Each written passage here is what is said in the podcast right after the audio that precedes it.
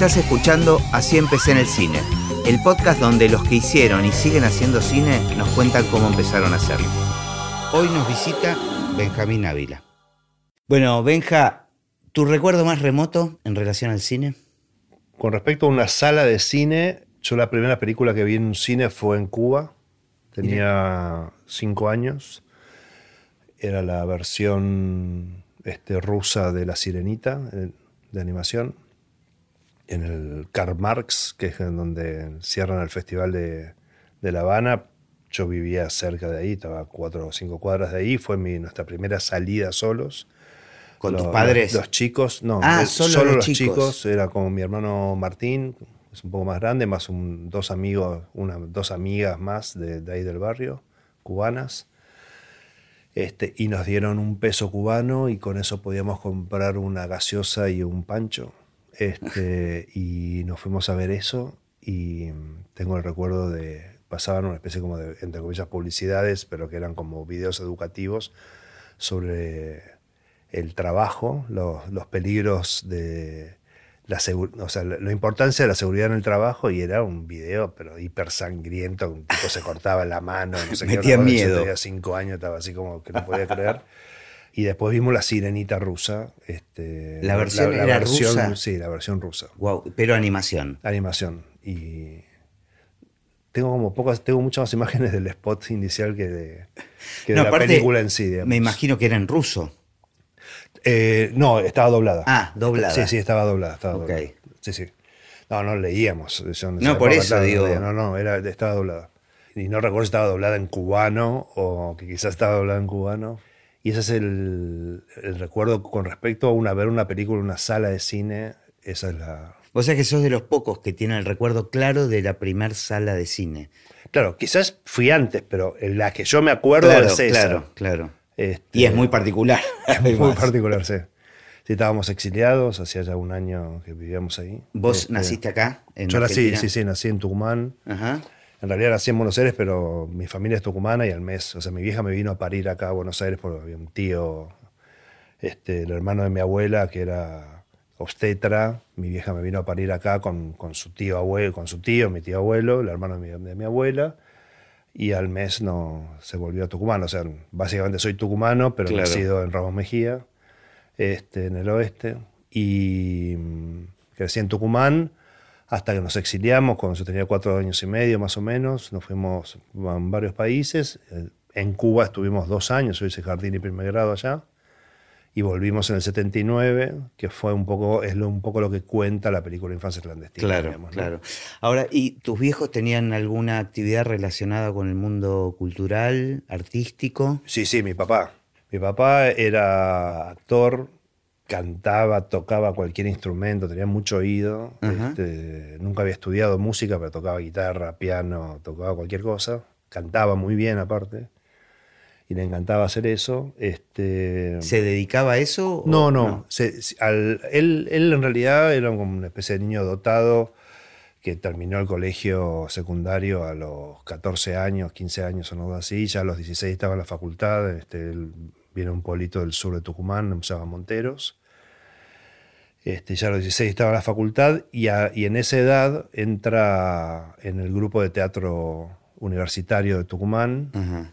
y, y empieza a actuar y hacen una especie de casting. El canal 10 de Tucumán es un canal universitario, es uno de los pocos canales universitarios del país. ¿Sigue existiendo? Sigue existiendo, era el único canal de televisión que existió en Tucumán hasta el año 84, Mirá. en realidad. Y entonces iban a hacer el primer programa infantil de Tucumán. Y entonces hicieron una especie de casting y mi viejo quedó como el protagonista, como Perico, que era el personaje protagonista del, del- como el conductor del programa.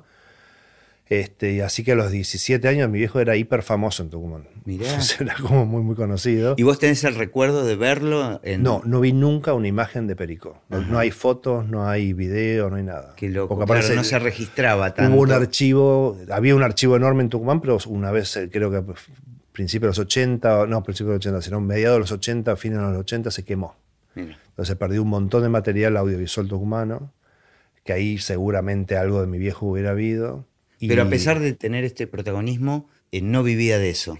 Eh, yo creo que en ese momento quizás vivía de, eso, pero mi viejo era un tipo muy inquieto, muy, muy inquieto, muy simpático, un tipo muy carismático.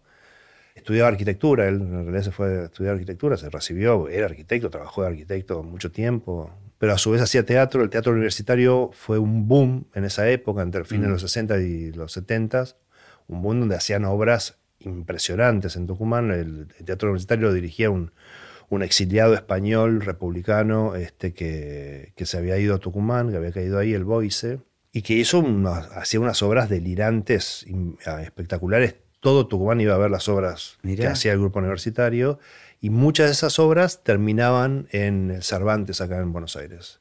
Y hay una fama, eso sí tengo fotos de mi viejo haciendo una obra que se llama Cementerio de Animales, eh, de automóviles, perdón, cementerio de automóviles, donde sacaron la mitad de la butaca del, Cervantes y lo llenaron de autos. ¡Wow! Y, mi viejo era, era una, historia alegórica sobre Jesús, sobre Cristo, y mi viejo era Jesús, era el protagonista de la obra. O sea, yo crecí vanguardista. Total, no, no, mm. el Boyce era un delirante. Sí, sí, hacían cosas muy experimentales, fuertes. Y después, y yo crecí, y esto me lo contaron, yo no tengo recuerdo de esto, que crecí yendo todas las noches al teatro a verlo a mi viejo. Y que había anécdotas donde cada vez que aparecía mi viejo yo saltaba, papá, empezaba los gritos este, de la butaca, entonces me sacaban afuera. Este. Pero, o sea, eso no tengo recuerdo, pero tengo las anécdotas que me contaron amigos de mi viejo, este, actores, este, amigos de mi viejo. ¿Y tu mamá? No, mi mamá eh, no, no, tenía esa, esa, beta artística, sí actuó, mi papá hizo una obra de teatro, adaptó un cómic eh, francés que se llamaba Mi Pequeño Nemo, hizo una obra infantil para chicos un año y mi vieja actuaba en esa obra. Y mis viejos se conocen porque la asistente del programa de para chicos era la hermana mayor de mi mamá. Y mis viejos se enamoran se ven y se enamoran, un amor total. Mi vieja era la mujer más hermosa del universo. Este, no dicho por mí, desde, mi Edipo, sino dicho más bien desde, desde, todo lo que la gente me habla de ella. Cada vez que conozco a alguien nuevo que la conoció mi mamá, lo primero me dicen, tu mamá es la mujer más hermosa que yo conocí, aparte inteligente, carismática, etc. Y se, se recontra enamoraron. Mi viejo no era un tipo muy este, pintón para nada, era así bien como moro. Este, bueno, pero ya. Pero era, era, muy carismático. Era, estás contando una, cantidad de características que eran muy seductoras. Y era un tipo muy vanguardista también y le chupaba un huevo todo. Entonces, el, tipo era el primero que salía con las poleras blancas apretadas, blancas, caminando por Tucumán, que le gritaban de todo. Y a él le chupaba un huevo todo, se cagaba de risa, tipo con mucho sentido del humor. Este, y se enamoraron fuerte, la verdad dicen que fue así un amor este, muy, muy poderoso. Y mi vieja me parió a mí cuando tenía 20 años, acaba, ah, acababa de cumplir 20 años. Re jovencita. Acababa de cumplir. ¿Y se exiliaron? Yo, no, mi viejo se separan cuando yo era muy chico y mi vieja en un momento deja de ser, ella era más bien hipona, igual que mi viejo, y mi, viejo, este, mi vieja sí se mete después en, en, la militancia política fuerte, ya cuando yo tenía ponerle casi dos años, un poco menos. Este, como me dijo alguien, ya en, esa época, durante un mes ibas todos los días a un bar, te leías todos los libros que te pasaban en el bar y te convertías en un militante. Claro. Que se pasaba mucha información, había una formación muy grande, constante, una efervescencia muy grande. Estoy hablando de años 72, 73, 74. Y mi vieja se hace militante fuerte, después entra en Montoneros. Hay una cosa que me marcó mucho, que esto sí me, gustaría contarte, porque en realidad para mí fue mi, detonante, digamos. Este, yo siempre tuve, cuando volví a vivir con mi viejo, yo tenía siete años, después desaparece mi vieja y, y, mi hermano, etc. Vuelvo a Tucumán y mi viejo ya estaba, se acababa de casar. ¿Vos te exiliaste con tu mamá? Con mi mamá y la pareja de mi mamá, que tenía un hijo mayor, más grande que yo y en Cuba nace un hermano, un medio hermano. ¿Y tu viejo quedó en Tucumán? En Tucumán, exacto. Entonces yo vuelvo a vivir con mi, con mi viejo a Tucumán y cuando vuelve la democracia en el año 83, mi viejo, aparte de ser arquitecto, aparte ya, ya en ese momento no, estaba actuando, eh, tenía una agencia de publicidad, un estudio de arquitectura, hacía diseño gráfico también hacen la campaña política de quien termina siendo el, intendente de San Miguel de Tucumán, que es de donde sale la dirección de Canal 10 de Tucumán, y le ofrecen a mi papá ser el gerente general de Canal 10 de Tucumán. Mm. Cosa que él acepta. Entonces yo pasaba todas las tardes en, Adentro del canal. adentro del canal, caminando, era el hijo del gerente, no- no- nadie me decía que no a nada. Y yo tenía mucho imaginario, la verdad que yo tenía mucho imaginario y antes de, de toda esa experiencia yo miraba la tele y miraba, me acuerdo, había una publicidad de, de Camel que eran, estaban todos los camellos y el Sahara y no sé qué. Y yo estaba convencido de que todo eso era en vivo. Era real. Y que no, enten- no entendía cómo hacían Cada para vez tener para- los camellos y para hacerlo igual, pero cómo hacían para tener los camellos y todo eso. Y cuando fui la primera vez que fui al canal y que tuve así solo y que pude como em- me empecé a animar a como abrir los, los estudios, me acuerdo estar viendo cómo hacían el noticiero. Y entro- Claro, eso sí era en vivo. eso era en vivo y estaban ahí los periodistas que yo veía todas las noches en casa, se veía mucho lo- siempre el noticiero, estaban, que eran famosos, estaban ahí, pero no había nadie en el estudio. Había tres cámaras puestas nada más y no entendía cómo, cómo están solos. Entonces me voy al, al, El control. al control y veo que había uno que apretaba botones y dije, ah. Y ahí empecé como a tratar de entender un poco cómo era la forma. Y yo iba mucho al cine. O sea, era la época del, del- que veía dos, dos películas cada vez que iba, etc. Continuado. Mi viejo jugaba al, al snooker, que es una especie de billar, pero más complejo, más de mesas más grandes. Entonces me dejaba en el cine el sábado, a la tarde, tipo 2, 3 de la tarde, me dejaba en el cine, yo veía una película, él se iba a jugar al snooker, me venía a buscar, le decía, no, voy a ver la otra, él se iba a jugar al snooker y me volvía a buscar y de, de ahí nos volvíamos. Eso era casi todos los sábados seguro y después había en el barrio un colegio Don Bosco que pasaban películas también para chicos, pasaban, no sé, Trinity, Bud Spencer, todas Qué esas películas. películas, toda la saga de Íbamos a jugar al fútbol en el patio del colegio y después nos veíamos una película. Y la verdad que yo veía mucho cine. Mm. Entonces, pero mi, como yo tenía esta cosa también de dónde venía, de lo que todo lo que había vivido, compromiso político, había estado muy metido viendo lo que sucedía con todo eso, yo estaba muy preocupado por mi futuro. Muy preocupado por mi futuro. Entonces decidí que iba a hacer algo que sea útil para la sociedad, que iba a ser doctor. Como si el cine no, no lo fuese. No, eso vino después, pero, pero era como, bueno, Pero que- doctor iba a claro. ser como útil para la sociedad, y entonces estaba decidido, y a los 10 años veo un accidente, un auto se lleva puesto una moto con dos personas en el gozo, lo veo ahí, como veo sangre, veo todo, no me la banco para nada, y me agarró la preocupación de que no, si no podía bancarme esa, O sea, te impresionó. no, no me iba a poder ser doctor. Claro. Pero claro. tenía como ese sistema de pensamiento. Entonces me empezó a preocupar, de, bueno, si no voy a ser doctor, entonces ¿qué voy a hacer? Y ahí tuve como un año conflictuado porque no tenía como qué lugar iba a ocupar en ¿Ya la estabas sociedad. terminando la secundaria? No, tenía 11 años. Y estabas preocupado. Compli- porque, pero preocupadísimo. porque, ¿eh? porque la medicina. Porque ya había dicho que la medicina no. Genial. Y entonces ahí, con todo lo que venía me- medio viviendo con mi viejo, más este, las cosas que, me, que ya me estaban empezando como a interesar desde otro lugar, dije, bueno, voy a ser periodista o voy a ser este, director de cine. O sea, lo viste como una opción. Absolutamente, sí, sí. Sabías que existía. Bueno, bueno, estabas metido en ese mundo constantemente, Total. ¿no? Lo- El tema de los canales de televisión. y- Total, total. y, y ver mucho cine. Pero digo, cuando veías, en esta época que empezaste a, a- a ver mucho cine, ¿entendías que había alguien que armaba eso? Porque digo, se me junta con esto que decías que la publicidad de Camel No, era en no, vivo. sí, eh, o sea, sí tenía como, empecé como a ver la, la cocina porque lo veía en Por el la canal. tele. Pero a mí me pasaba con las películas que yo me, digamos, yo me involucraba mucho en las historias. O sea, yo, las, viví- yo las vivía posta. O sea, la- la- me emocionaban profundamente. Me acuerdo de encuentros cercanos de ser tipo. Otra. La salí de ahí como enloquecido y que vino mi viejo, me acuerdo del cine perfecto, ya no existe más ese cine. Este, vino mi viejo, no la voy a ver de vuelta. Y me metí de vuelta a verla. Flashdance, me acuerdo cuando vi Flashdance, me mató, la vi tres veces seguidas. Mirá, Posta, ¿eh? O sea, salí, me acuerdo que fui con, con la mujer de mi viejo, con la Eve. Che, la vamos de vuelta, dale, vamos, chum. Y nos metimos de vuelta, salimos, la vamos de vuelta, dale, vamos, y nos metimos de vuelta. pero eran películas muy flasheras. en claro, es que para, para mí, o sea. sí. Bueno, encuentros cercanos. era- Porque muchos de los que pasan por este podcast mencionan como una película que los marcó ET. Pero Encuentros cercanos fue anterior y fue meterte con ese tema por primera vez. estaba- sí, sí, flashé en colores. Con, Sí, sí, era ¿no? La- increíble la, la, montaña. escena de la papa. Sí. De la montaña de papa. De- eso, de- la volví puré. a ver hace. El puré de papa, sí.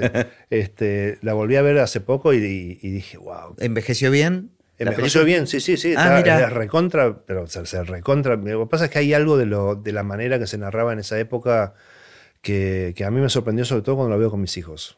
Es cuando veo esas películas que a mí me marcaron, cuando las veo con mis hijos, porque veo la reacción de ellos como que están acostumbrados a una dinámica de narración, que no es una cuestión de velocidad, es una dinámica, una manera de, de narrar, que de repente los veo están hiper concentrados en la película, hiper metidos, y de repente le dicen, che, qué Pero- bueno de Tata pero no Penny". con cualquiera. su- supongo. No, no, con cualquiera No, porque no. a mí me pasó con mis hijos también, creo que esto ya lo conté en algún episodio del podcast, que daban en cable todavía, este, mis hijos ya están más grandes, eh, daban la fiesta inolvidable.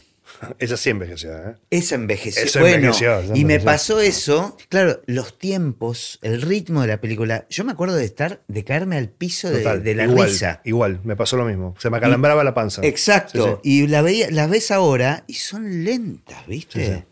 Y me pasó con esa y con Vivir y Dejar Morir, con Roger Moore.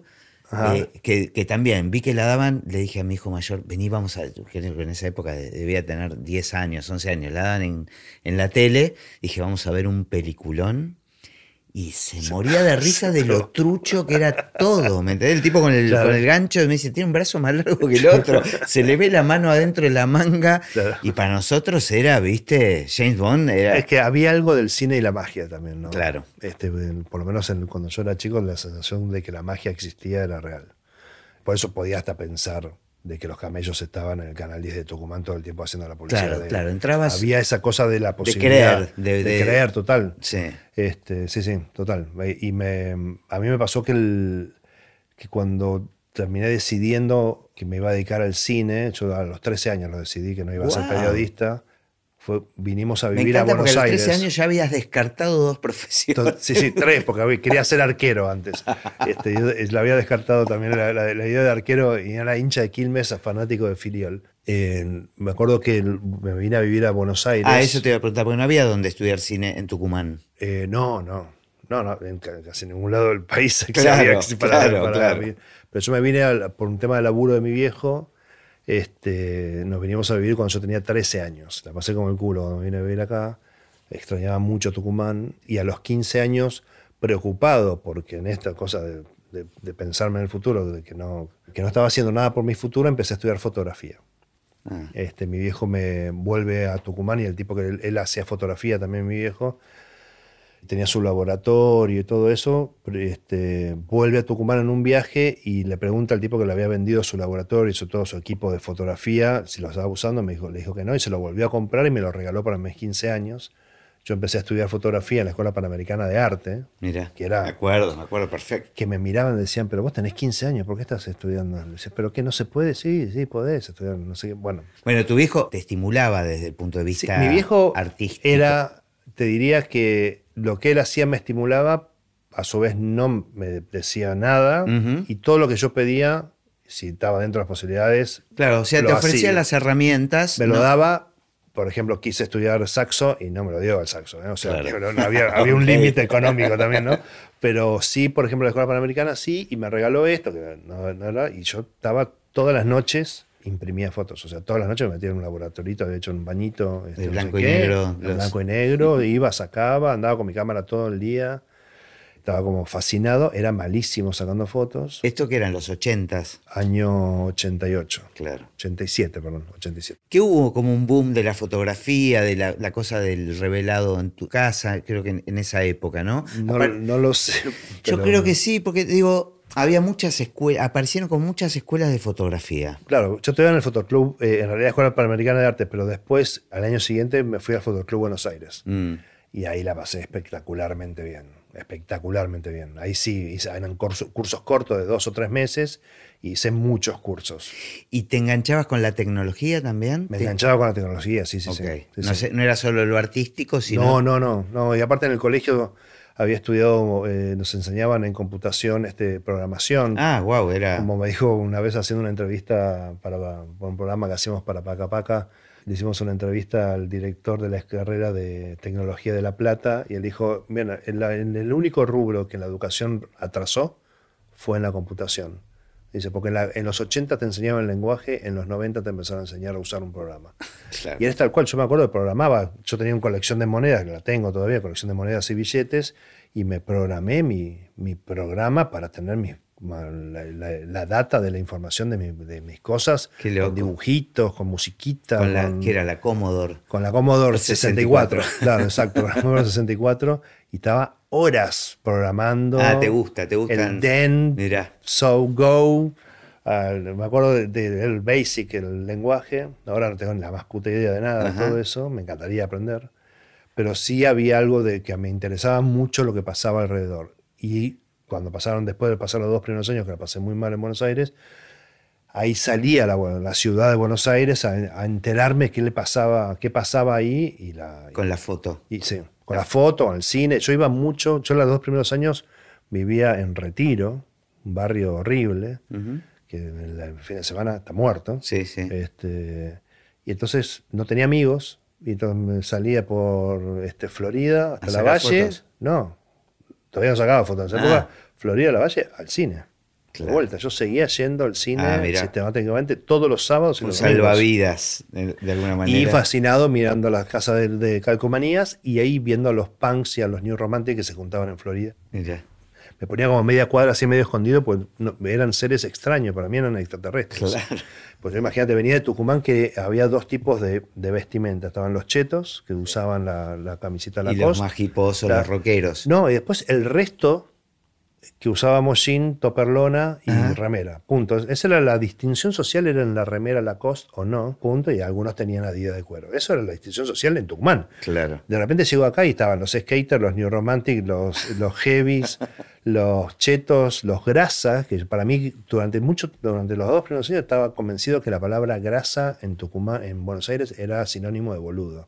Era como la palabra que usaban los porteños para, para Claro. decir boludo. Tardé, porque aparte yo era grasa, entonces me decían a mí grasa y yo decía, bueno, entonces Me- están me consideran un boludo. Claro, claro, no, no que, que había una No cosa tenía que ver con el gusto, claro. Despectiva de, de- de mirarme cómo yo me vestía. Para mí, Claro. era todo, era ciencia ficción. Buenos Aires, me acuerdo en el colegio que, yo iba, un colegio bastante choto, de repente había en- en el recreo un montón de pibes alrededor de uno. Entonces yo me asomo y le estaban mirando las zapatillas. Y yo miro las zapatillas y para mí eran horribles. Eh, Tenían una N enorme, eran horribles. Y decían, ¿por qué le miran las zapatillas? Claro. Yo no entendía por Claro, qué. miraban empezaste a zapatillas. entender códigos sociales que tal vez no estaban tan, tan Y instalados entonces yo era el tucu, yo eh, era el tucu porque hablaba en tucumano, Claro. tenía tonada tucumana. Se me fue durante el colegio, digamos, Claro. durante el secundario se me fue yendo la, la- la tonada. Pero era el tucu. Y como no me identificaba con nada, iba tomando cosas que me gustaban. Entonces yo era el tucu, era el ser especial que Claro. me respetaban porque era tan distinto a todos y no me podían encajonar, y me respetaban solo por eso. Y encima estudiaba fotografía, encima hacía, y jugaba el rugby también, porque me fascinaba jugar el rugby cuando era, yo empecé a jugar al rugby en Tucumán. Este, y me fascinaba y seguí jugando hasta los 17 años al, en- al rugby. Entonces era como una combinación Rarísimo. rarísima, era todo raro. Entonces no, nadie me podía catalogar. Y bueno, terminaste la secundaria y ahí ya habías descartado un- un- una serie de carreras posibles. Directo me fui a imagen en sonido. Y ya estaba, que, ya que estaba la carrera. empezaba. recién Ah, empezaba. Yo soy la tercera generación. Mi vieja, la, la Eve, cuando digo mi vieja, es la Eve, la, la mujer de mi viejo, que es la que me crió. Este, me dijo, che, hay una carrera, ¿por qué no te vas a...? Hay un- una charla del creador de la carrera, Simón Feldman, en la UBA, no sé qué, habla. Entonces me fui a Ciudad Universitaria, que nunca había ido a Ciudad Universitaria. Para mí También un flash. Un flash total. Entro y veo un cartel enorme, gigante, con todos los nombres desaparecidos Wow. de la Facultad de Arquitectura. Y yo venía de, de La Salle, del Colegio de Capital, un Ah, colegio la, a la facho, Salle había sido. for- o sea, un colegio de un nivel académico malísimo, a un lugar donde estaba integrada mi historia. Claro. Y fue, me enamoré del lugar y la charla Simon Feldman estuvo genial. Y dije, yo quiero estar acá. Fue vida, fue como si me hubiera entrado a un lugar donde respiraba vida. Hermoso, hermoso, hermoso, momento. hermoso fue. Y entonces, eso fue a fines de los 90, estaba terminando el colegio. Terminé el colegio, empecé a laburar, me fui a vivir solo y entré a la. ¿Y a empezaste a estudiar. laburar de qué? Eh, de cadete en la oficina de mi viejo. Después pasé a ser bedel en una universidad privada en la Universidad de Palermo. Después asistente de dirección de Carlos Matus en la lección de anatomía, que fue mi, mi primer gran maestro cultural Este, ¿Con el teatro tenías conexión? Eh, eh, sí, había empezado a estudiar entre fotografía Ah. y teatro, eran las dos cosas que a los 17 años empecé a estudiar teatro en Aleso, eh, había entrado en la escuela de Aleso en adultos, pero iba solo sabiendo que era para dirigir. O sea, para, Ya sabías que, y cuando empezaste imagen y sonido, sabías que querías dirigir. cuando entré en imagen y sonido, venía muy fuerte con la foto, no tenía muy claro si no dirigí el primer año sabiendo que yo quería estar preparado para cuando vaya a dirigir. Entonces, recién dirigí por primera vez el segundo año. Y ahí ya cuando empecé a dirigir, olvídate. Y estabas contento con, Sí, con- con la hacía mucho, carrera. hacía la foto de muchos a- con- de, Ajá. de cortos y cosas y colaboraba, iba mucho a todos los rodajes de los compañeros y las compañeras de, que éramos muy amigos. La verdad que fue una época muy luminosa en mi vida, de mucha creación, de mucho aprendizaje, de muchos maestros que se fueron presentando en mi vida, que me hice amigo de mis maestros. La gran mayoría de mis amigos surgieron de, Claro. de esa época. Casi todos entran a las escuelas de cine o a las carreras de cine pensando en dirigir, no conociendo todos los otros lugares. Y en esos eh, roles que se distribuyen sucede algo que, sobre todo con los productores, por ejemplo, que lo descubren ahí. Descubren su capacidad, su gusto, o a veces es el rol que te asignan los demás, ¿no? Que te asignan los grupos. Sí. Pero vos no, tu- no tuviste ninguna duda con En eso. realidad sí, porque yo hacía fotografía, hice fotos de muchos cortos. Pero después entré un la- a, la- a laburar en, en cablevisión. Cable. Pegaba etiquetas de los cassettes para darle a los productores cuando venían. Yo lo- después les ponía que tenía el contenido y lo etiquetábamos y lo guardábamos en la filmoteca. Laburaba de 7 a 1 y de ahí me iba a la facultad hasta las 11 de la noche. Este, Habías buscado ese trabajo. para- había encontrado, siempre todos los laburos o eran a partir de las 11 de la noche en teatro, Claro. o que laburaba un poco menos, o a- de 7 a 1. O sea, Pero buscabas eso. trabajos relacionados con los no, medios. no, o- laburaba no. Al de lo que principio sea. lo que sea y después fui encontrando este en sale este de televisión, bueno, estaba en un canal de televisión, pero pegaba etiquetas. Sí, sí, claro. Y durante bastante tiempo. Y me pasó una cosa maravillosa que el primer corto de ficción que hago queda seleccionado en la competencia oficial de, mm, de un CIPAR, que era eh, un CIPAR era el, el festival de cortometraje que existía en ese momento, que se hacía en Gessel. Ahora creo que lo habían pasado a Pinamar, pero sigue existiendo un CIPAR. Y en ese momento, Mientras estudiabas esto. eso claro, era en mi último año de facultad Ajá. quedaban seleccionados, che, lo habíamos hecho el año anterior, vamos, nos fuimos todos. Y entonces le digo a mi, a mi jefe, le digo a Carlos Nodar, le digo, che, ¿puedo faltar el miércoles? Porque era en Semana Santa. ¿Puedo faltar el miércoles? Porque tengo este festival, no sé qué. Este, bueno, solo si te traes el primer premio, si no, no vuelvas. ¿eh? Qué buena onda. Bueno, se quedó. ok. Llego el lunes a las 7 de la mañana directo. Desde la terminal de retiro me voy con el bolso con todo Ajá. a Coso y me dice, ¿y ganaste? Toma. Y saco y habíamos ganado el primer premio. Qué genial. Me estás jodiendo, boludo. No sé qué. Se enteró todo el canal, todo Cablevisión. Se enteró. El canal, digo, no, porque era de todo. Estaba con este comercial, era multimedio. Se enteró todo Cablevisión y me llama el jefe de mi jefe de mi jefe. O sea, cuatro puestos para arriba, que era un, un, un pibe Yupi, así como muy fachero, no sé qué, un tipo de 30 años. Me dice, me enteré, Ávila, que a usted le gusta el cine y que, que ganó un premio, no sé qué. Sí, sí, bueno, lo felicito. ¿En qué área quiere estar? Claro, ya estás para dejar las etiquetas. Le digo, en tal lugar, que era, era editar los trailers de películas. Bueno, denme seis meses y a los tres meses me pasaron. Qué bueno. Y ahí empecé, sí, una especie como de doctorado, de posgrado, Claro. porque yo ya editaba, yo estaba fascinado por, por- por Alberto Ponce, que había sido mi gran maestro de, de montaje en la UBA, estaba fascinado con el montaje, editando, y ahí empecé, todas las noches tenía que hacer dos trailers de películas. Por lo tanto, tenía que ver dos películas y a su vez manipularlas. O sea, te veías las películas para armar el trailer. Exacto. Y entonces. Claro, un ejercicio y- y em- espectacular. empecé a ver mucho cine, mucho más cine de lo que ya venía viendo. Y encima tenía, programaba muy buen cine en Cablevisión. Sí. Tenía Cine 5, Cinevisión, tenía unos canales que eran muy buenos. Conocía al programador, que tipo que viajaba a todos los festivales y compraba muchas películas. Y empecé a ver una cantidad de películas descomunal que me emocionaban profundamente. Entonces yo casi que nadie se enteraba, pero era un ejercicio de lenguaje que hacía que era hacerlo o al estilo del director o al estilo emocional de la película o al estilo... las, pe- las películas que adquirían no venían con los trailers, no era habitual Exacto, que los no, traigan. no, para nada, cero, no. claro, eran películas para el cable, Eran, en cassette Umatic, ¿eh? Las películas eran, Y vos editabas sobre dos eso. Tres cassettes Umatic. Qué loco, y nunca te pasó de poder mostrar algún tráiler a algún director? No, no. Es más, ni me guardé tampoco Porque trailers digo, que hice. hoy en día imagínate vos una película, no sé, en Ucrania. Total, total. Un, un- un chaboncito que esté editando este, el tráiler de tu película. Total, para- sí.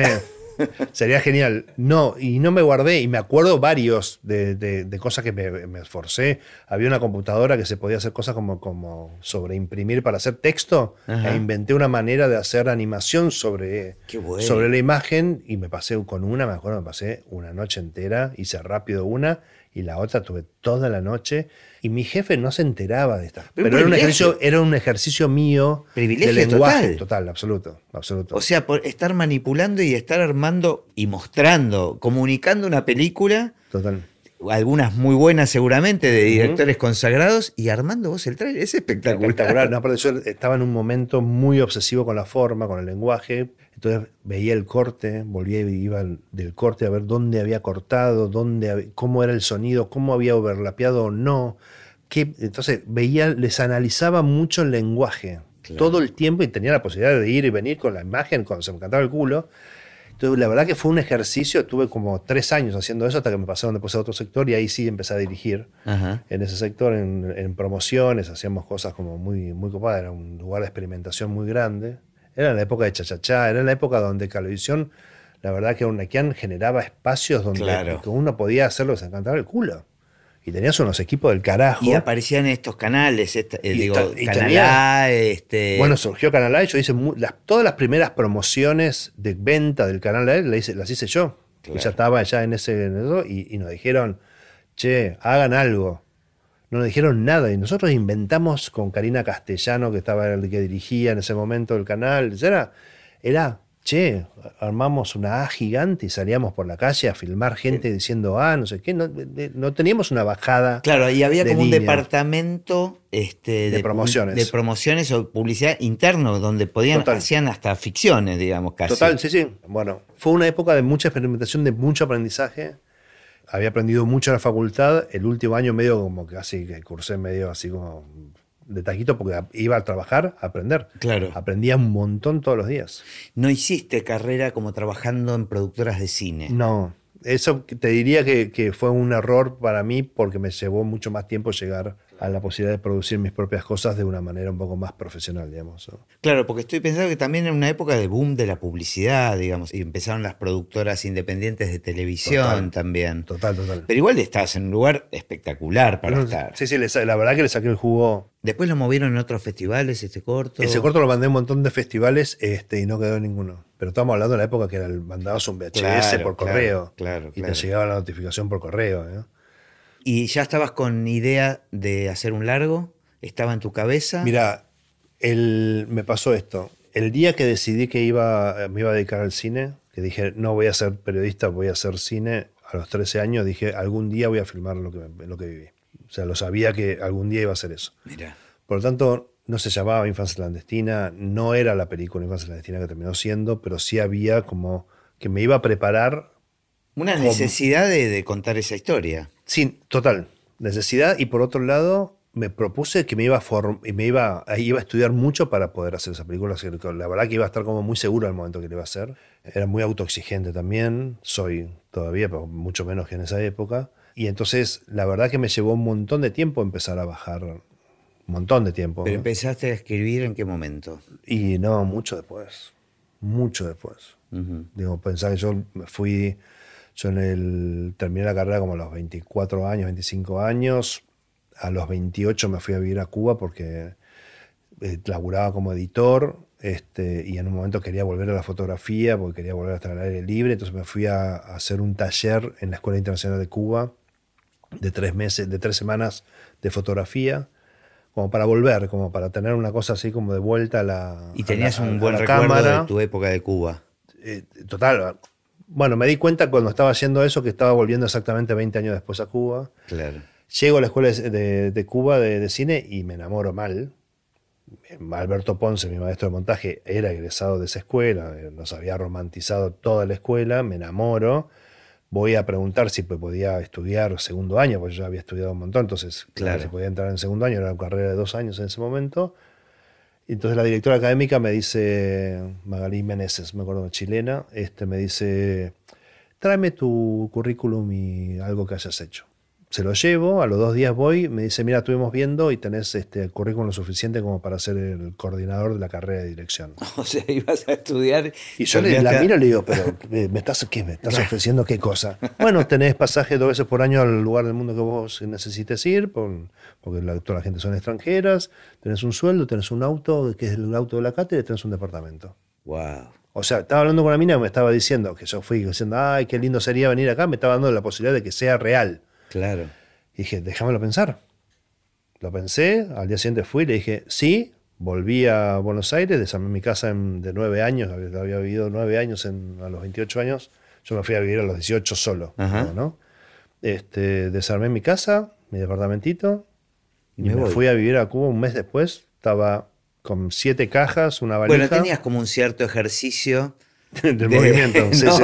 Este de, era, Era, un, destierro más que estaba haciendo. sí, sí, claro. Total. ¿Y te quedaste ahí dando clases? En realidad coordinaba la cátedra. Eso tenía una estructura que tiene el jefe de cátedra que no vivía en la escuela y el coordinador ejecutaba el plan de estudio que, diseñaba el, el jefe de cátedra. Entonces yo llegué con, ya con armado, yo no daba clases, sino que lo que hacía era recibir a los profesores y, armarles, producirles los talleres que y Y de alguna manera también era un, consumías la escuela. Para mí era un posgrado, porque yo iba a los talleres y veía gente profesionales, eran posgrados, eran espectacular todo, y encima tenía vínculo personal, los sacaba a pasear en La Habana, íbamos a cenar, estábamos todo el día juntos, así con mucha gente, pero yo no entendía el plan de estudios que me habían dejado y el director, el jefe de cátedra, no existía. No había jefe de cátedra. Me habían dejado el anterior. Y no nombraban a nadie. Entonces le digo a la directora académica, che, no entiendo la lógica de, estos talleres, la consecución, por qué lo estamos haciendo de esta manera. Dice, haz lo que quieras. ¿Pero qué? ¿Me está diciendo puedo cambiar el plan de estudio? Haz lo que quieras. Okay. bueno, algo que se te repite, se te repitió varias veces. enfrentarme a la libertad de. Sí, sí, con gente que, te, habilita, ¿no? Está buenísimo eso. Y lo, y lo tomé y rearmé todo el plan de estudio, o sea, los primeros tres meses no, porque ya estaban seteados todos los profesores, y, y armé todo, rearmé todo el plan de estudios y llevé a mis maestros, a la Chiqui González, a Alberto Ponce, a Diego Sabanés, que era compañero mío, pero era muy buen profesor de guion en ese momento ya. Y lo empecé a llevar, más otros más que me recomendaban, y fuimos armando un plan de estudio. Durante el primer año yo estaba chocho, había cosas que funcionaban, otras que no. Ajusté las cosas para el segundo año, y ya al segundo año ya, ya me volví para vivir acá. La conocí a Lorena Muñoz, que, que, es la madre de mis hijos, nos conocimos allá en Cuba.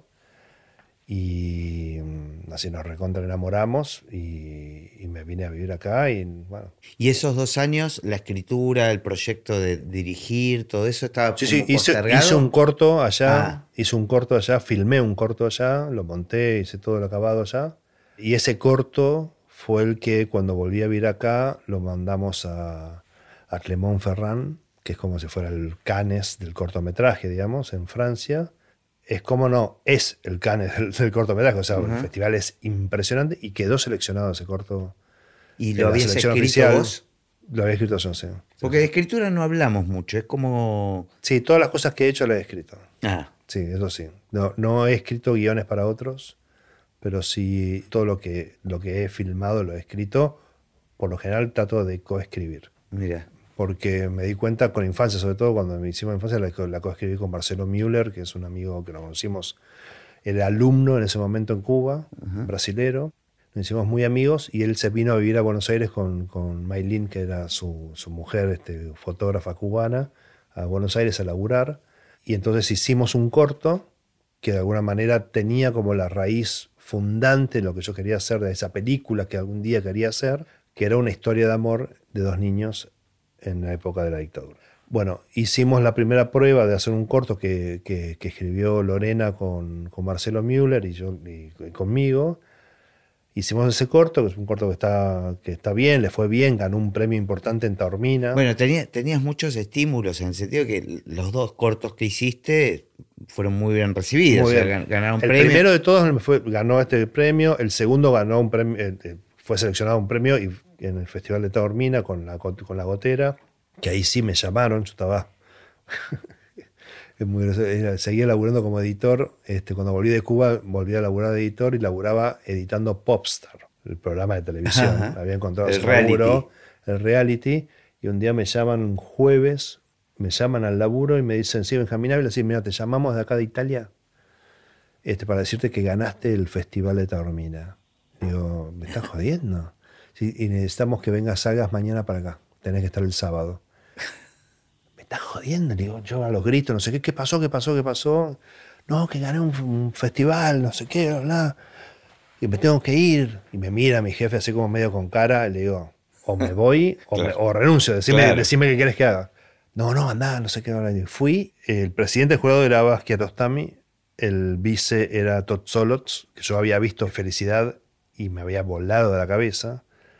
Y después había un- la productora de, de Blade Runner y de una inglesa loca, delirante, que yo aparezco, llego el viernes a la noche a Taormina. Del día anterior estabas editando. Estaba editando póster. Viajo el viernes a la mañana, llego a Taormina a las 12 de la noche del viernes.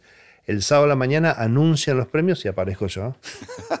Hola, no sé qué. Y me presentan al jurado. Que a los también no estaba, ya se había ido.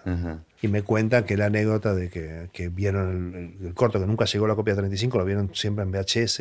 Y él pidió verla tres veces seguidas, al Wow. corto, y dijo, se levantó y dijo, This is the one. ¿Y ese, ese corto era el germen de lo que fue después infancia? No, ese era el corto que yo había hecho en Cuba. Ah, ok.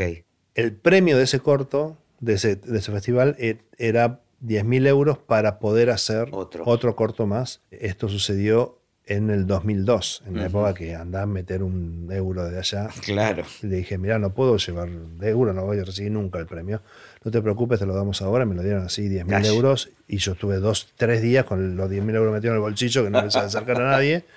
Y volví para cosa y hice la eh, Veo Veo, que se llama este corto, que fue el germen de Infancia Clandestina. Fue mi primer acercamiento a dirigir niños y a meterme en este universo de esta manera, este, sabiendo que estaba haciendo una, una historia que no iba a ser la película, pero sí fue un montón de testeos de cosas, que lo hice con Marcelo Müller, Lorena Muñoz escribió también con, con Marcelo y conmigo este, la historia, y a partir de eso empezamos con Marcelo a escribir el primer germen en el 2002. A todo esto ya habían armado una productora, estaba la idea. Eh, habíamos armado con, con Maxi Dubai, con Lorena Muñoz, habíamos armado este, Habitación 1520, habíamos armado, digo, nos sentamos y dijimos, che, Te- pongamos tenemos- un nombre. tenemos que hacer una, tenemos que hacer este, una productora, porque yo venía de una experiencia de que habíamos filmado un largo con, con unos amigos de la facultad, que nosotros ve- nos gustaba mucho filmar y, y Yago Blanco era quien era el, el como el que más se impulsaba para filmar. Habíamos hecho un corto, nos había gustado mucho, después él trajo un largo y, y lo hicimos. Y ese largo, yo estando en Cuba, me entero que lo estrenan y se pasan en dos funciones a sala llena. Y yo dije, boludo, pero pará, tuvimos cuatro años, la pasamos en dos funciones, Claro. la vieron 800 personas y se terminó.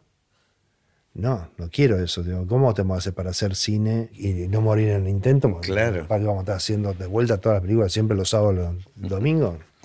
Entonces, la idea fue armar, este, armar la productora. Con Maxi éramos muy amigos de la facultad, nos conocimos en la facultad y con Lore nos habíamos enamorado y ella estaba, ya había terminado su carrera. Y con Diego Sabanés también en ese momento, dijo, che, armamos una productora para empezar a hacer nuestras cosas y a partir de eso surge, yo traigo el nombre de Habitación 1520, basado en París, Texas. La, en la habitación 1520 París, Texas es el- la habitación donde el niño que busca a su madre toda la película Ah, se encuentra con su madre. Entonces para mí era... Claro, tenía este, mucha, tenía una simbología personal, claro. pero que la propuse y medio como que fuimos por ahí. Y sí, realmente la em- como empresa empresa fue en el 2004, que se, la, la armamos y ahí empezamos a producir. Y ahí ya largaste todos los otros laburos. De- Completamente. Ajá. Sí, sí, sí. Empezamos a. Yo ya en el 2001 compro una computadora y empiezo a laburar, para, o sea, en el 2002, perdón, compro una computadora y empiezo a laburar en la productora, pero editando para nosotros, o que venían y alquilaban la, la- la isla y yo editaba. Bueno, y después aparece Infancia. Ujú. ¿Y tenías fondos? ¿Habías conseguido los fondos para...? No, infancia fue, obviamente para mí era muy difícil encarar infancia por, por cuestiones personales, entonces la verdad que no era un laburo que nos metíamos todo el tiempo con Marcelo, íbamos metiéndonos de a poco, Sí hicimos un verano donde ellos vinieron, ya se habían ido a vivir a Brasil, vinieron y tuvieron un mes y ahí sí con Marcelo nos sentamos a laburar todos los días, escaleteamos y después Marce dijo, bueno, yo la bajo a guion a esta escaleta y te la mando. Ahora, tengo una pregunta, porque para mí es muy obvio, pero la genialidad de la película es el punto de vista.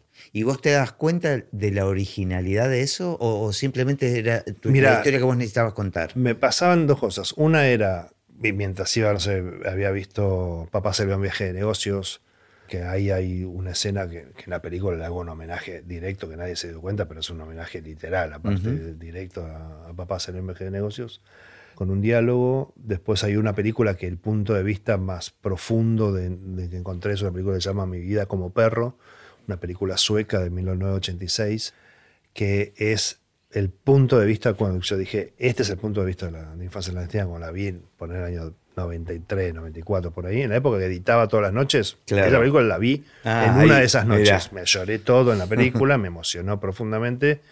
Le hice un super tráiler. Este, me acuerdo que Marcelo me dice, ok, yo lo bajo a guion, me mando el guion y era malísimo. Pero malísimo, ¿eh? Le dije, no, boludo, esto no es. Y entonces el verano siguiente sí nos volvimos a encontrar. Todo verano, vacaciones. Claro, pero era malísimo ¿por qué? Porque, digo, porque, Marcelo había bajado a, tierra eso desde su punto de vista. Claro, eso te iba a decir. Y había todavía un complemento, cuando habíamos escaleteado, hablando de las escenas, la estructura creo que, andaba, estaba funcionando, algo así, pero no el punto de vista ni un montón de cosas. Entonces, había algo muy personal, ¿no? claro. que tenías que estar que eso fue lo interesante de laburar con Marcelo, que fue, para mí todo era importante y para él muy pocas cosas eran importantes. Pero en términos de que decía, no, eso no sirve, esa escena no sirve. Claro, narrativos. O sea... y, yo decía, no, no, sí es importante, por eso. Entonces yo lo tiraba hacia adentro y él me tiraba hacia afuera. Entonces en esa pulsión de ir y venir, íbamos descartando y puliendo lo que era importante de verdad y lo que no. Y yo también iba encontrando que la película quería hacer o que estábamos eh, tratando de encontrar. Y en esa ida y vuelta, y fue así hasta que tuvimos la primera versión de guion de infancia potable, o sea, que leíble, fue en el 2007. Es más, tengo una foto, creo que fue el 19 de enero, tengo una foto que le puse el guion en el horno. sentiste que estaba. Que le sacaba saliendo del horno. Este, este se la mandé por mail amigos, me acuerdo de esa foto, cuando había redes sociales. Claro. Y el nombre Infancia Clandestina ya lo teníamos porque con, con, mi hermano mayor, cuando yo me fui a vivir a Cuba, él vivía en Barcelona, le digo, boludo, venite acá, porque acá encontré la casa, encontré el cine, encontré la oficina, encontré todo, venite. Digo, estaba boludeando en Barcelona, o sea, no, tiene sentido estar ahí que estar en cualquier lado, venite a Cuba.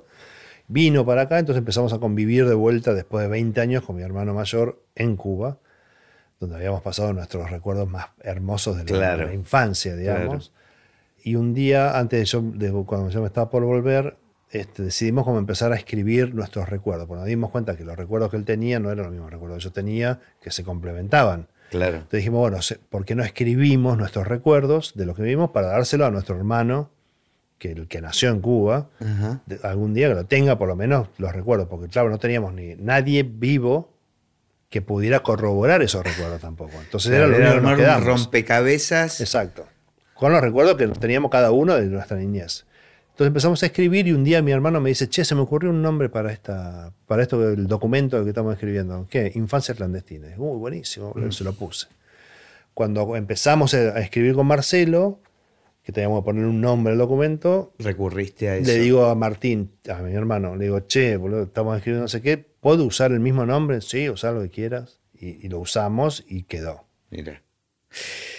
¿Y te sentías seguro a la hora de, dirigir un, largometraje? No, cero. ¿Qué, qué, inseguridades tenías? O sea, yo venía de ya laburar mucho, había hecho publicidad, había hecho videoclip, venía laburando mucho con, con Canal de Encuentro y Paca Paca, dirigiendo. Con la productora. Con, la productora y dirigiendo, yo digo, venía haciendo mucho eso.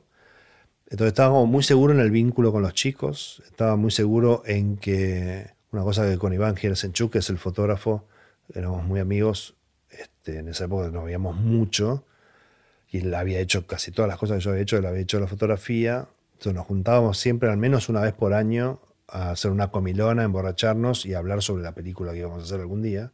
Y de alguna manera, en toda la experiencia que yo iba teniendo filmando Paca Paca, me daba cuenta que yo me sentía muy seguro, lograba hacer cosas con la cámara que si yo tenía que decir un camarógrafo no, no llegaba a ese lugar. Entonces un día se lo planteé a Iván, le dije, mira, la verdad que yo siento que la cámara la quiero hacer yo, no sé, te, parece soberbio, digo, no sé qué. Tenía como inseguridad, digo, diciendo, che, que van a... Claro, pero por otro lado una confianza con el que iba a ser el DF que... Total, que lo podía abrir. Y aparte era mi lugar seguro, porque aparte había hecho mucha fotografía, había sacado miles de fotos, o sea, la cámara no era un secreto para claro. mí. Claro. Y este, entonces me dicen, bueno, pensémoslo, no sé qué. Y me acuerdo, hace poco, hace unos años, Iván me dijo, creo que la mejor decisión como fotógrafo que yo tomé alguna vez en una película fue haber decidido que vos hagas la cámara. Porque, no porque sos un buen camarógrafo, sino porque tu mirada la encontrás con la cámara. Y no hay manera de que no lo encuentres si tenés un vínculo con la cámara, que la verdad que es la mejor decisión como fotógrafo de que vos hagas la cámara, que encontrar que la película tenga esa mirada. Bueno, y la verdad que a partir de Infancia Clandestina, de haber hecho la cámara, me encontré mi manera de dirigir. Mira. O sea, cómo me gusta. Y, qué inseguridades tenías? Digamos, ¿dónde sentías Tenía que que ver más con la mirada de los otros que con una inseguridad mía. Digamos, como, ¿Qué van a decir? Que el director hace la cámara. ¿viste? Ah, Yo solo conocía a Alejandro Cresti y no conocía a otro director que haga cámara. Después me enteré de otros, digamos, porque no somos muchos tampoco, pero encontré, pero solo agregué a Alejandro Cresti, que para mí era como Dios, sobre todo este con, la, con esta película. El acto en cuestión. Esa.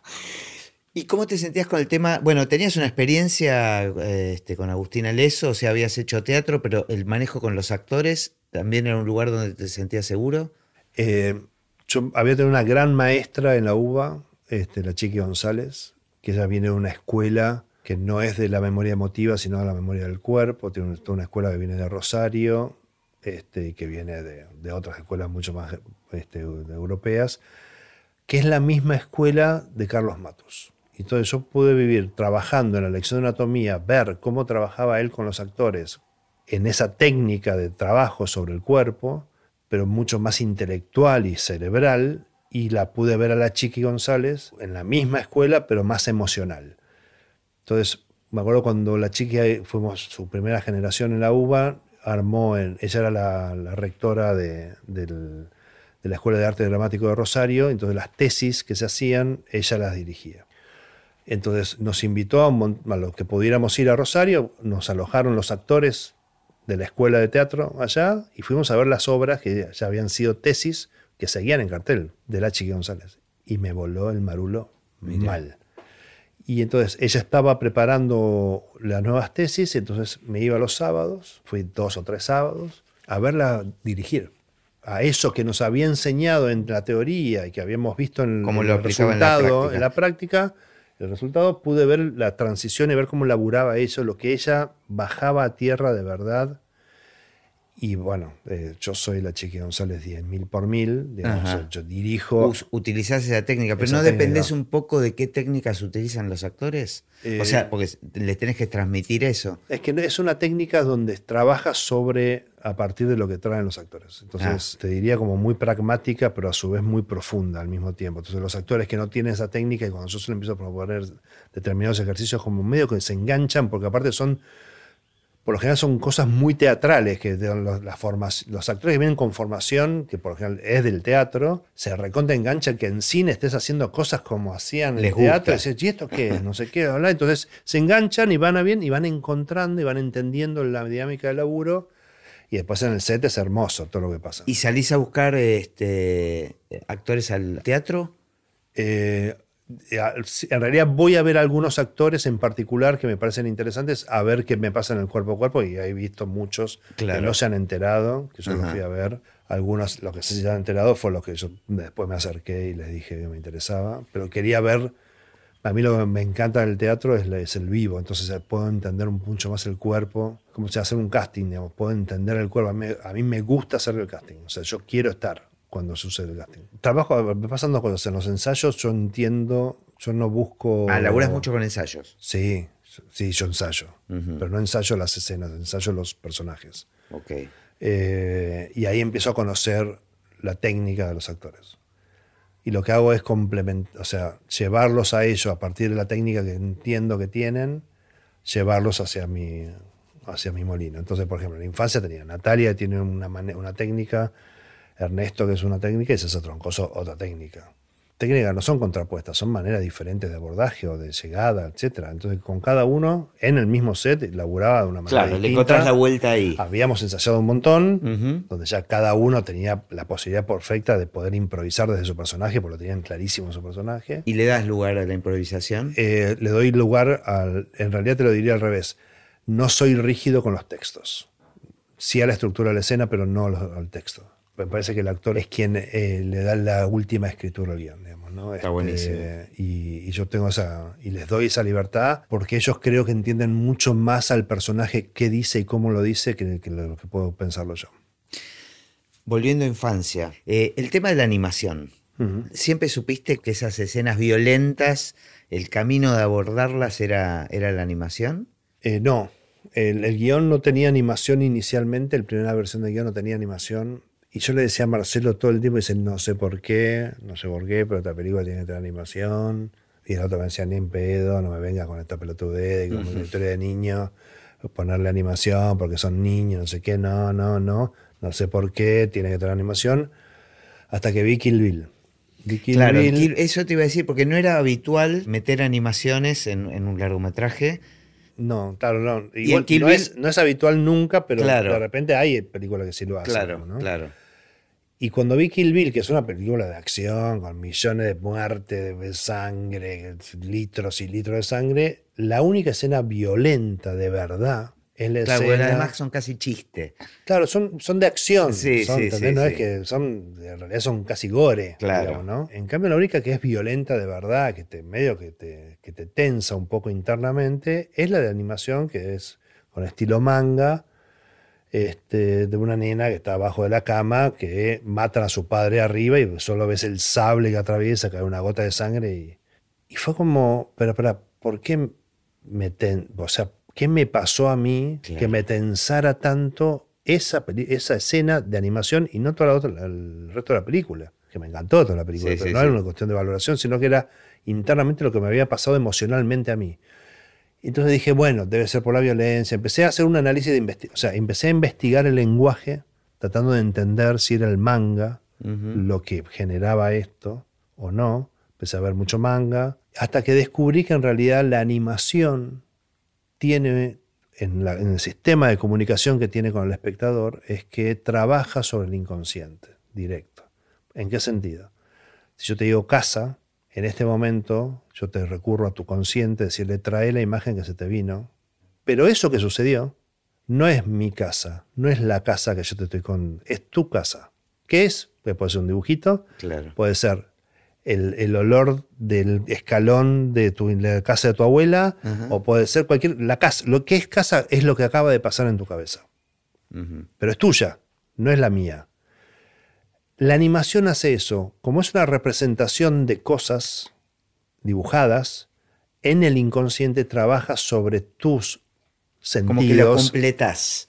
la completás, pero con tus Con tu- imágenes bueno, bueno, pero por personales. eso como, como en un libro sucede. Digamos. Exacto, como, como en un libro, exactamente. Entonces, cuando descubrí que el sistema de comunicación de la animación, por eso los chicos se fascinan tanto y se identifican tanto, porque tienen, no tienen el, bloque, eh, el bloqueo Claro, mental, no tienen claro. el filtro, sino que trabajan en una comunicación directo con eso, por eso se emocionan, por eso se fascinan, por eso son Batman, son Superman, son Samba, son San Martín, son lo que sea, digo, cuando lo ven a través de los dibujos animados, cuando descubro esto dije, ya está, boludo, ya entendí.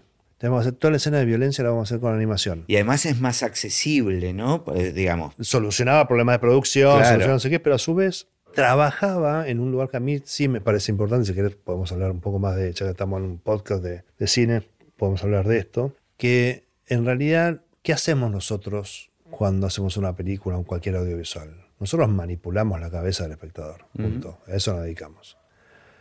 Este, la comunicación manipula la cabeza del espectador, no importa quién.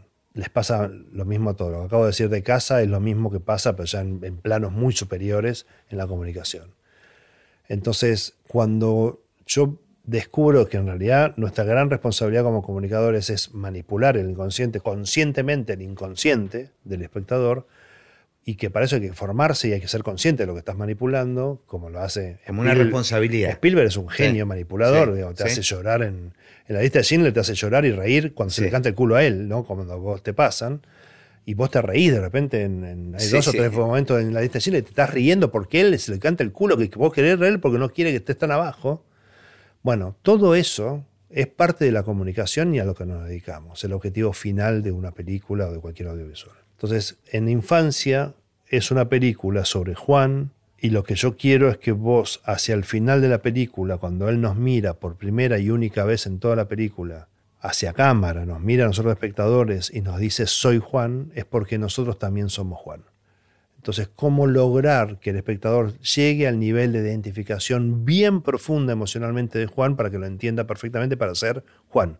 Bueno, manipulé todos los elementos y los recursos narrativos para que eso sucediera, ese final sucediera de esa manera. Entre eso es la animación.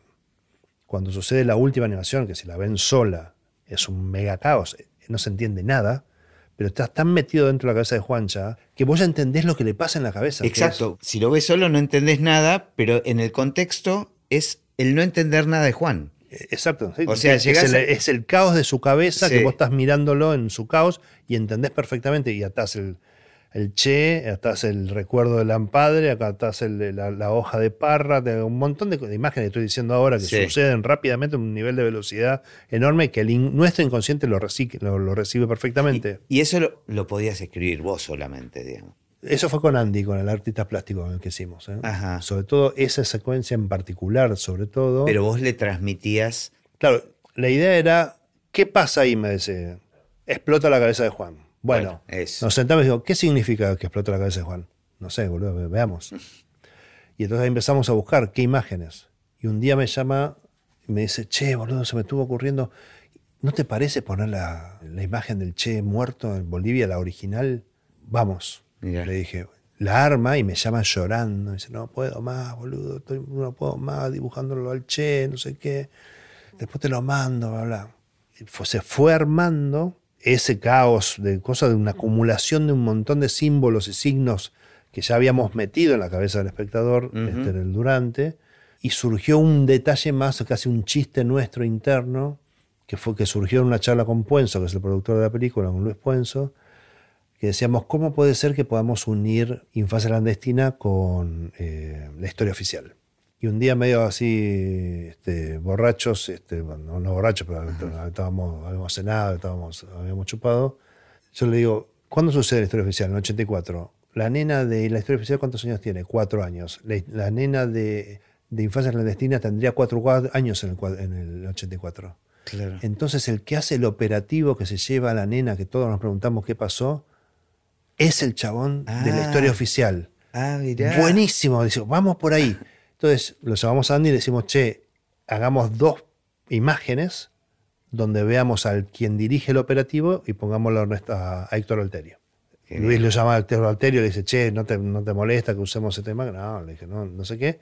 Y lo hacemos. No sé, se- dos personas se dieron cuenta nada más de eso. Claro, yo no. pero no- para no lo había- nosotros era, un, era un guiño nuestro, un Claro. guiño interno Es nuestro. que yo creo que esos son los detalles que trabajan con el inconsciente, Total. pero que se transmiten, ¿viste? Sí, sí. Sí, sí, Está la idea ahí. Estoy, estoy 100% de acuerdo. Ah, qué bueno. Mirá qué loco. Ahora, después empezaste a meterte en proyectos, porque hasta ahora, y lo dijiste muy claramente, siempre escribiste tus propios proyectos. Pero empezaron a aparecer otros y vienen otros que tal vez no son cosas escritas por vos, o estoy equivocado. Sí, sí, bueno, la serie de 2001, diciembre de 2001, no, yo no la escribí. Ajá.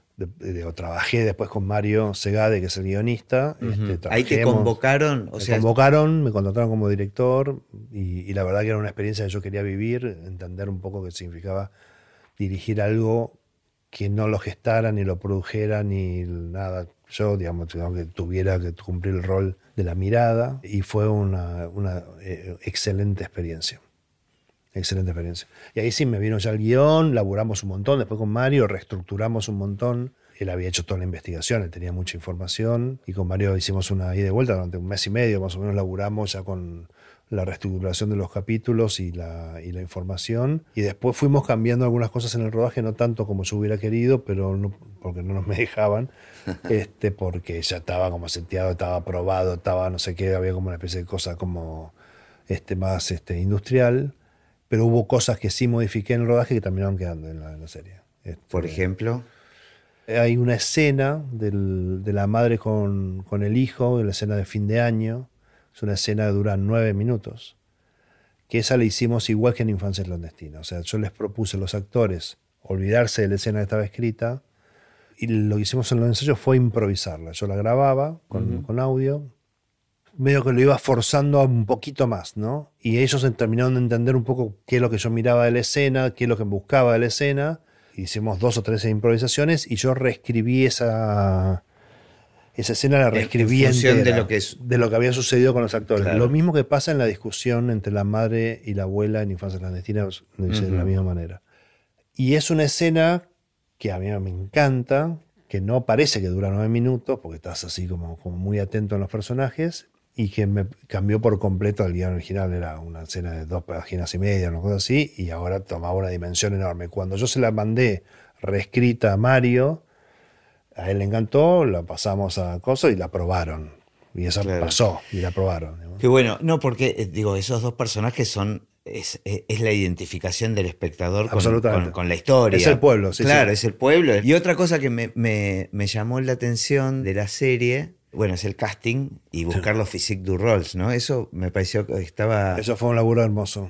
Y muy, y muy complejo porque, Porque fue además- en plena pandemia. Ah, en plena pandemia O sea, la gran cantidad de, lo- de- la gran mayoría de los castings se hicieron en virtual y yo, yo lo único que pedía era que pudieran poner la cámara en un lugar donde ellos se pudieran parar y alejarse y verlos en cuerpo entero, porque era como si no era imposible Claro. entender el cuerpo. Todo lo que a mí me pasa cuando yo dirijo actores, que es entender el cuerpo, de dónde, cómo se paran, cómo trabajan, dónde están las debilidades, dónde están las fortalezas, todas las cosas que uno pasa del ver el cuerpo frente tuyo, no lo podía hacer si no era viéndolo el cuerpo entero. Sí propuse que todos hacían casting, todos aceptaron hacer casting y la verdad que fue un proceso hermoso. Están muy bien, hay personajes que están muy, muy logrados. A veces no tanto desde el physique du rol, sino pescando como la esencia del personaje. Esa, ¿no? esa fue un poco la consigna del casting. Un- a- a- cuando empezamos, cuando en las primeras reuniones de casting, yo le dije, mira, para mí tenemos dos caminos. Una es buscar el, el physique du rol, digamos, como si fuera el parecido físico o casi el imitador. Sí.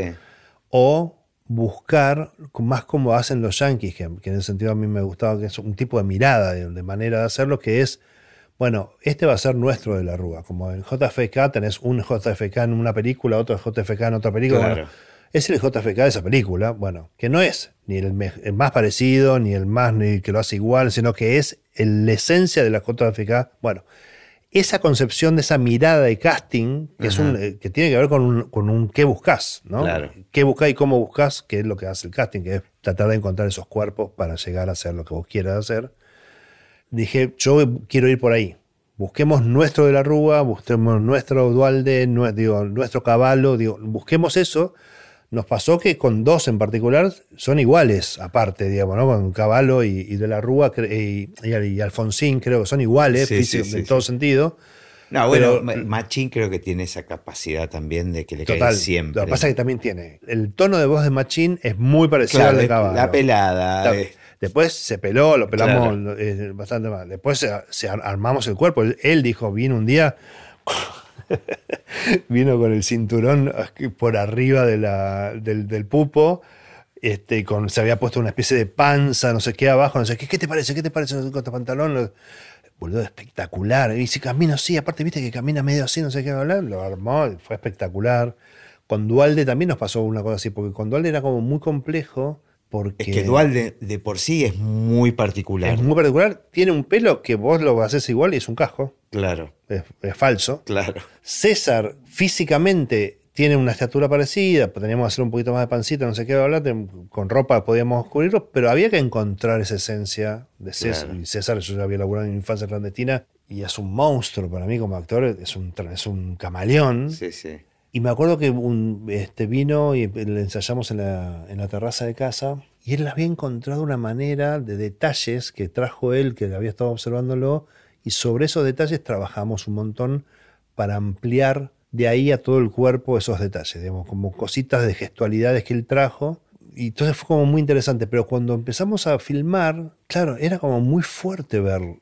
Y viste, al principio era como, uff, qué dualde estamos armando. Pero después cuando empezamos a ver el material editado, era como Caminaba, espectacular. claro. Lo mismo que Rodríguez A. Nos pasó lo mismo, me pasó lo mismo con Rodríguez A. Claro, me imagino que con cada uno era un proceso de búsqueda Sí. distinto, Sí, ¿no? Con De la Rúa, este, con Jean-Pierre fue con quien más laburamos porque era el más complejo de romper en la cabeza del espectador Claro. algo. Entonces yo propuse algo que me pasó a mí cuando vi Narcos, que era verlo a Werner Moura haciendo de Pablo Escobar.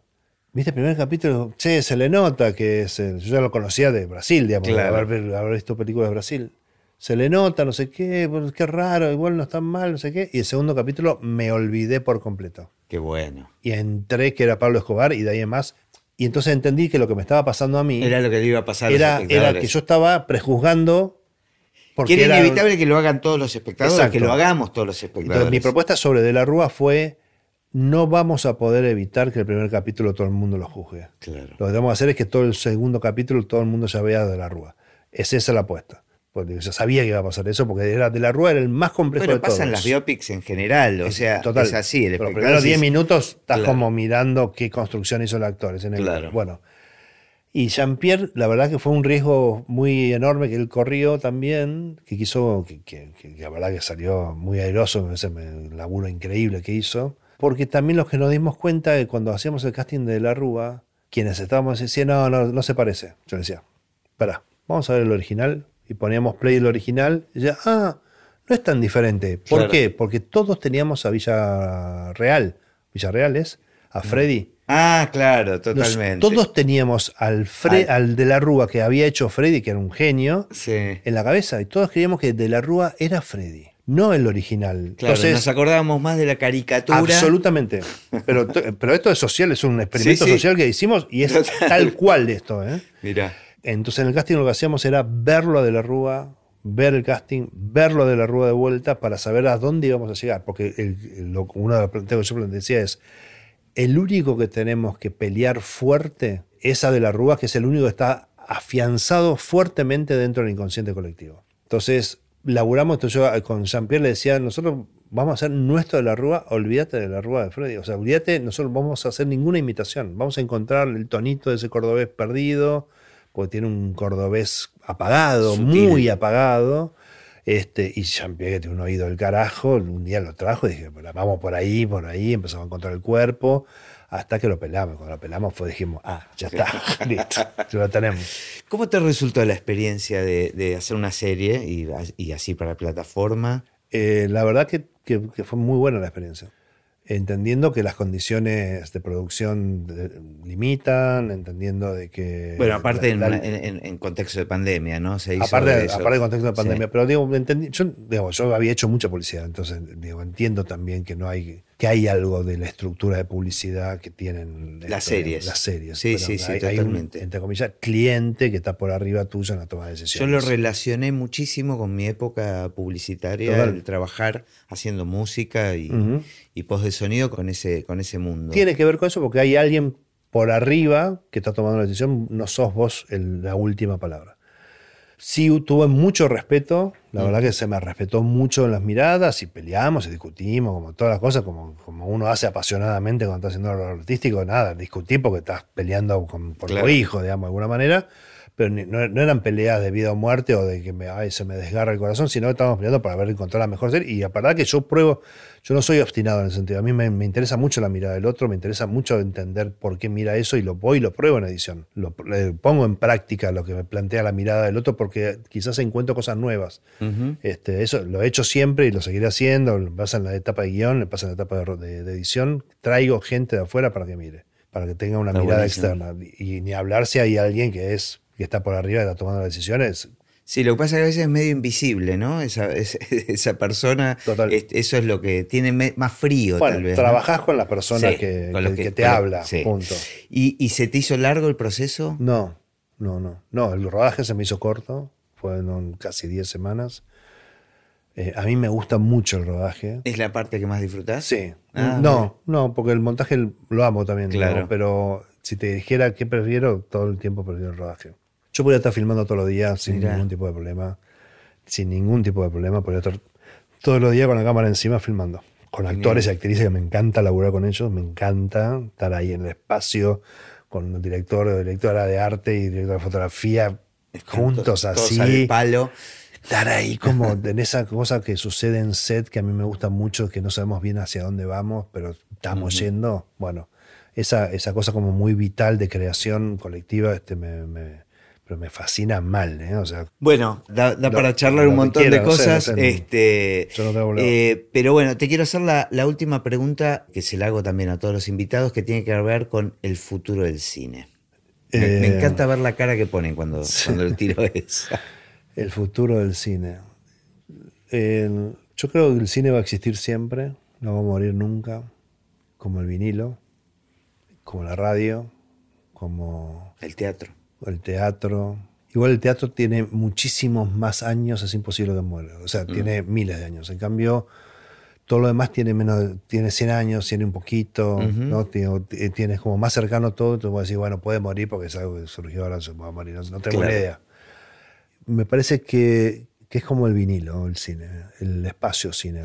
Creo que lo que está sucediendo ahora es que se está, va, lo que va a terminar quedando son los espacios donde se proyectan películas para vivir la experiencia cinematográfica.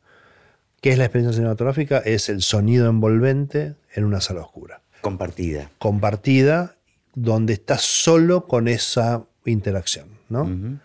solo en términos, estás con, con, otra gente, pero vos hay una manera de mirarlo que es como de, una abstracción muy fuerte, que te genera el simple hecho de cómo es la proyección.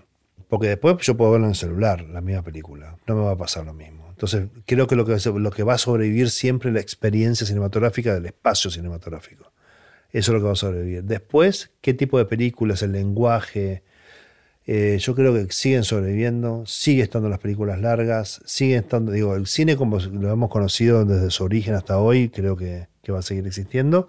Y después habrá, como todo lo que surgiera, pasamos de la serie de 13 capítulos a la serie de 4 capítulos, a la serie de 8 capítulos, a la serie de 5 capítulos, a la serie de 3 capítulos, que depende de la moda, de la necesidad. Sí, o después vuelven las películas largas o los No, me, me, estaba relacionando con el principio de la charla y esto, que hay películas que seguramente no envejecen bien, pero hay un montón que siguen, que envejecieron muy bien. Muy bien. Y que se, se siguen sosteniendo en el tiempo, ¿no? Este, y me parece que tiene un poco que ver con lo que estás diciendo. Es que, el lenguaje, hay algo del lenguaje que no se va a morir nunca, porque ya somos eso también. El, ser humano ha evolucionado en el lenguaje audiovisual también, eh, en el lenguaje audiovisual, no en el nuevo lenguaje, es un lenguaje que lo vamos como redescubriendo todo el tiempo, pero cuando volvemos a películas fundacionales que fueron armando el lenguaje audiovisual, y la verdad que son espectaculares por, porque trabajan en el mismo lugar, trabajan de la misma manera.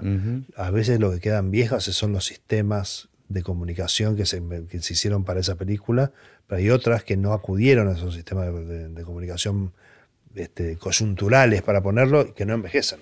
Sí, sobreviven. Exacto. Bueno, muchas gracias por la visita, por la charla. Este, la disfruté mucho. yo también, un placer. Muchas gracias.